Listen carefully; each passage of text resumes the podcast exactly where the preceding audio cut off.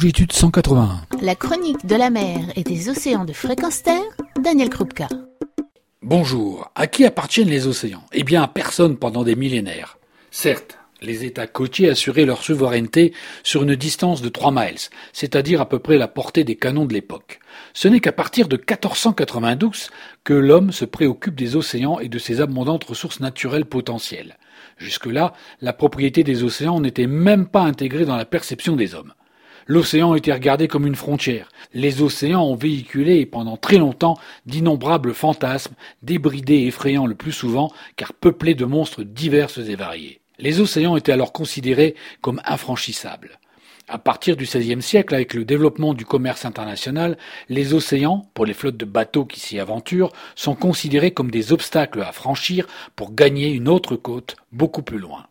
Le véritable tournant sur la propriété des océans aura lieu à la suite de la première pose de câbles télégraphiques sous-marins en 1858 qui révélera que le plancher marin n'est pas plat. Une révélation car on pensait que le fond des océans était relativement uniforme, ce que l'expérience sur le terrain contredira fortement. Dès lors, en quelques années, une prise de conscience émerge, sans jeu de mots, des fonds sous-marins. Les océans sont des territoires avec des montagnes, des obstacles géographiques, des dénivelés importants, tout comme sur la terre ferme, et qui n'appartiennent à personne. Mais certains hommes politiques s'y intéressent très vite.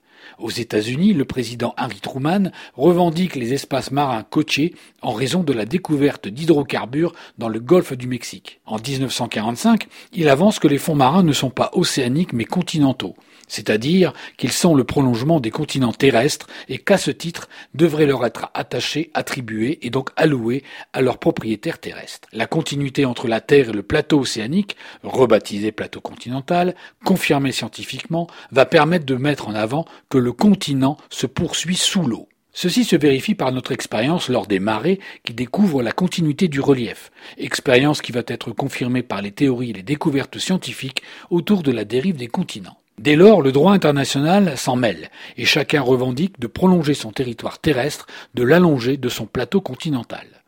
Les multiples consultations et négociations font apparaître une distance identique pour chaque nation, c'est la fameuse limite des 200 miles qui permet à chacun de définir sa propriété sur l'océan qui l'entoure. Cette limite arrange certains pays, tels que l'Afrique du Sud, qui n'a en fait qu'un prolongement de son plateau continental de 20 km, mais en défavorise d'autres, tels que la Russie, qui en certains endroits a une distance de plateau continental supérieure aux 200 miles. Ces 200 miles, définis en 1982, marquent la pleine propriété établie des États sur le bien commun de l'humanité.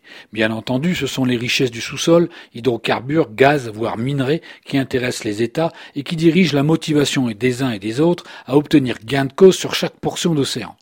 En effet, chaque île possédée, même de quelques kilomètres carrés, définit une propriété bien plus grande, repoussant le périmètre de cette propriété 360 kilomètres plus loin ce qui n'est pas négligeable quand on possède, suite aux colonisations nombreuses et variées, des territoires sur l'ensemble du globe. En conséquence, chaque État va revendiquer la disposition du sous-sol marin et implicitement de la colonne d'eau qui surmonte ce sous-sol pour chaque caillou qu'il possède, habitable ou habité au milieu d'océan, même si celui-ci est ridiculement petit.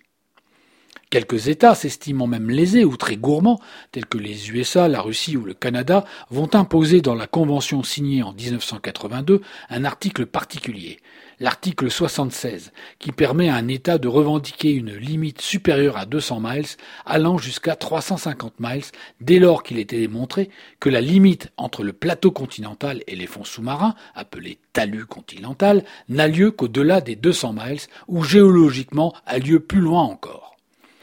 On assiste dès lors à une course pour une meilleure connaissance scientifique des limites du plateau continental autour de la planète.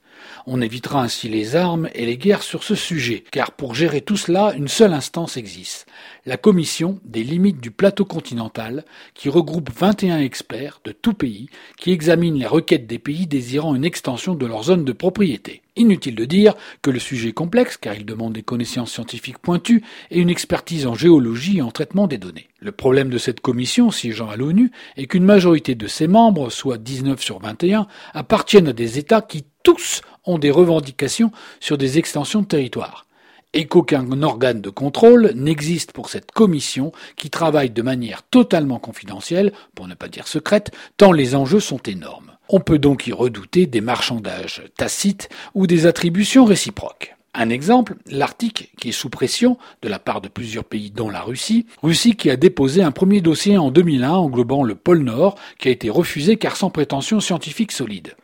Mais un dossier, une fois qu'il est ouvert, peut être représenté autant de fois que nécessaire, avec de nouvelles données et de nouvelles expertises, pour le faire avancer au bénéfice de celui qui l'a constitué. Chaque expertise convaincante ouvre de nouvelles marges de manœuvre supplémentaires.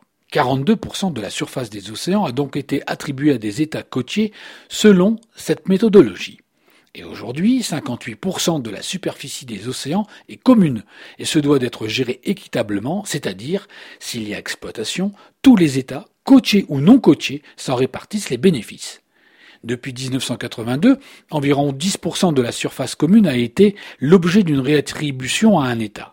Et au fur et à mesure, une révolution silencieuse s'est opérée et s'opère toujours, nous amenant à un basculement notable puisqu'on estime que les 58% de la surface des océans se réduiront à terme à environ 43% seulement, les États côtiers devenant les propriétaires des 50% des 360 millions de kilomètres carrés d'océan. Une bascule qui en dit long sur les prétentions et notre état d'esprit propriétaire le bien commun devient un objet de convoitise pour des exploitations offshore qui sont d'ores et déjà supérieures aux exploitations terrestres. L'océan, ce bien commun, s'est transformé en une ressource partagée, source de profits économiques et d'enjeux politiques et stratégiques majeurs. En se déclarant propriétaires des océans, ceux-ci sont chosifiés et exploités. Un drame silencieux en dehors de tout contrôle et de toute publicité. Retrouvez et podcastez cette chronique sur notre site fréquenceterre.com.